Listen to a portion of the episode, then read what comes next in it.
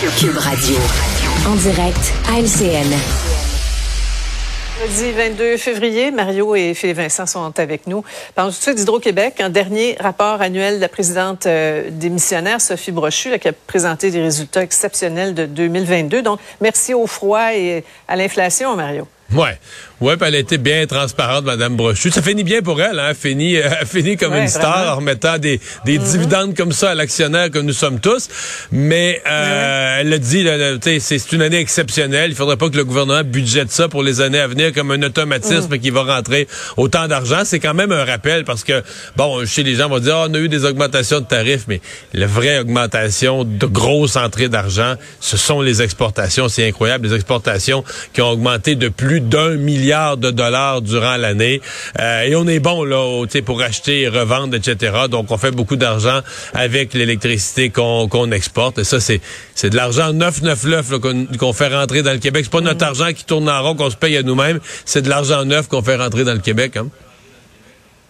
Et puis Vincent, M. Legault parle pour euh, euh, Terre-Neuve et Labrador négocier le renouvellement du contrat du barrage hydroélectrique de Churchill Falls. Et ça, c'est une pièce cruciale dans, dans tout l'édifice hydroélectrique, dans la stratégie du gouvernement. Et, ça ne se fera pas en criant hydro. non, ça va, ça va être long. Donc, on, met les premières pierres à cette euh, négociation-là. Sophie Brochu parlait du tiers du bénéfice d'Hydro-Québec qui vient de mm-hmm. ce contrat-là parce que on achète l'électricité à 0,2 sous donc, c'est vraiment, vraiment très faible et on est capable de le revendre à 8 euh, sous, 8 sous,2 le, le kilowattheure. Donc, c'est vraiment toute une différence et c'est de l'argent qu'on peut faire là-dessus. Euh, le contrat vient à échéance en 2040, donc on a quand même le temps de renégocier.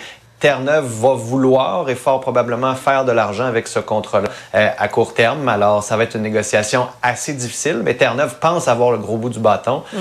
François Legault, c'est est-ce qu'on bâtit des nouveaux barrages ou on est capable de s'entendre? Oui, c'est important de suivre ça. Euh, parlons de la Commission sur les initiatives violentes au hockey dans le sport. On, attendait patiemment le passage du grand patron du hockey junior. Là. M. Courteau, Gilles Courteau, qui continue de dire qu'aucune de ses équipes, Mario, n'a été impliquée dans ces, événements euh, dégradants dans les années récentes. Dans l'histoire de la Ligue, c'est peut-être une autre histoire. Mais Sincèrement, d'abord, une, curiosité, c'est que euh, les histoires sur lesquelles on s'est basé sont arrivées en Ontario et dans l'Ouest canadien. Et là-bas, il n'y a mhm. aucun parlement, il n'y a aucune commission parlementaire. C'est vrai, c'est au Québec qu'on a repris ça. c'est comme si on voulait, là, on voulait appliquer. Peut-être que c'est sûrement pas mauvais que notre Parlement euh, prenne soin de nos jeunes puis qu'on vérifie en double, en triple. Euh, Monsieur Courtois avoue, qu'il y a toujours une culture du silence dans les vestiaires qui travaille encore là-dessus j'ai quand même, moi je l'ai dit, je le redis. Il y a des gens qui ont consacré leur vie au hockey, qui, qui défilaient aujourd'hui devant la commission. Puis il y a un point où, il y a un point où j'ai un malaise, m'avoir des députés là, qui se drapent dans la vertu. puis eux, là, sont plus blancs que blancs. Puis les gens qui sont occupés du hockey toute leur vie, eux autres, c'est toutes des, toutes des moins que rien, là, qui ont les mains sales. Euh, attention, je veux dire, euh, il s'est fait des mauvaises choses à une époque. Il y a beaucoup d'améliorations qui ont été faites. Il en reste à faire. C'est bien correct que les parlementaires aient un œil vigilant là-dessus. Mais euh, si, les députés s'étaient occupés du hockey les 30 dernières années, les députés qui étaient là aujourd'hui, est-ce que ce serait tant que ça mieux? Je reste à convaincre. Oui. On entendait Vincent Marissal dire, euh, déplorer le fait que le processus d'enquête manque d'indépendance. Euh, la question, c'est est-ce qu'on va réussir à aller au fond des choses, Vincent?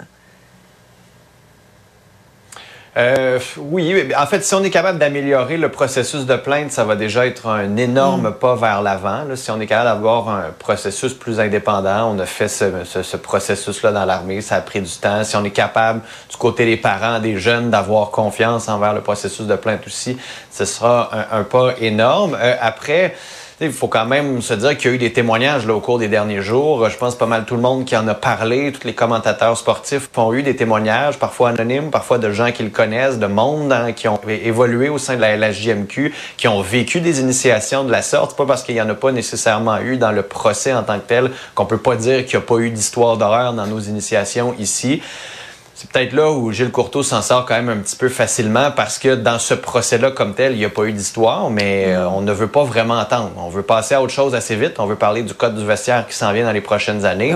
Comme si le passé, on dit, bon, nous, on n'a rien vu.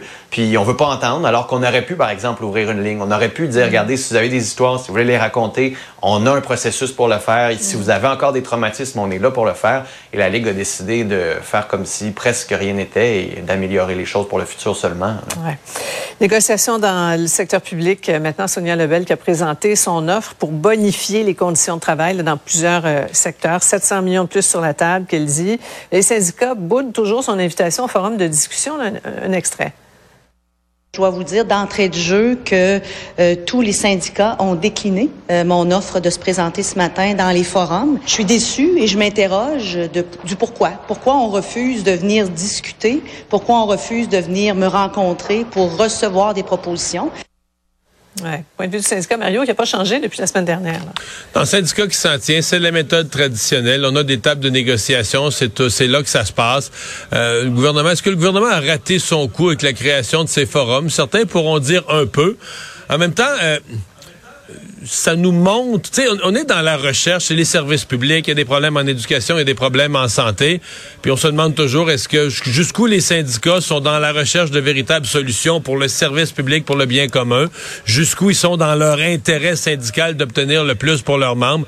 Alors là, la ministre les met certainement sur la défensive en montrant que bon, quand on crée un forum pour parler plus largement du sujet, euh, ils sont aux abonnés absents. Oui, on entendait la présidente de la FIC, hein, euh, Philippe Vincent, la semaine dernière, qui disait c'est pas là que ça se passe. Hein, les, les, choses importantes, les trucs qui se règlent, c'est à la table. Oui, je veux bien, sauf que peut-être que ça pourrait se passer dans ces forums. Peut-être qu'on mm. pourrait, au, au lieu de parler avec un syndicat de tous les enjeux pour que tous les membres de ce syndicat puissent avoir les mêmes conditions, peut-être qu'on pourrait parler avec tous les syndicats qui sont liés à l'enseignement, de l'enseignement, pour qu'on règle le dossier de l'enseignement et qu'on fasse la même chose avec la santé, qui sont des dossiers prioritaires. Et les syndicats savent que s'ils font ça, les syndicats pour la... Les a perdu. Il a gelé quelques fois, là, il a gelé pour de bon. Alors, merci beaucoup à vous deux. Au On se retrouve demain, euh, Mario. Et là-dessus, une euh, nouvelle de... Ah voilà, c'est ce qui conclut notre émission euh, d'aujourd'hui. Merci beaucoup d'avoir été des nôtres. On se donne rendez-vous demain 15h30 pour une autre émission.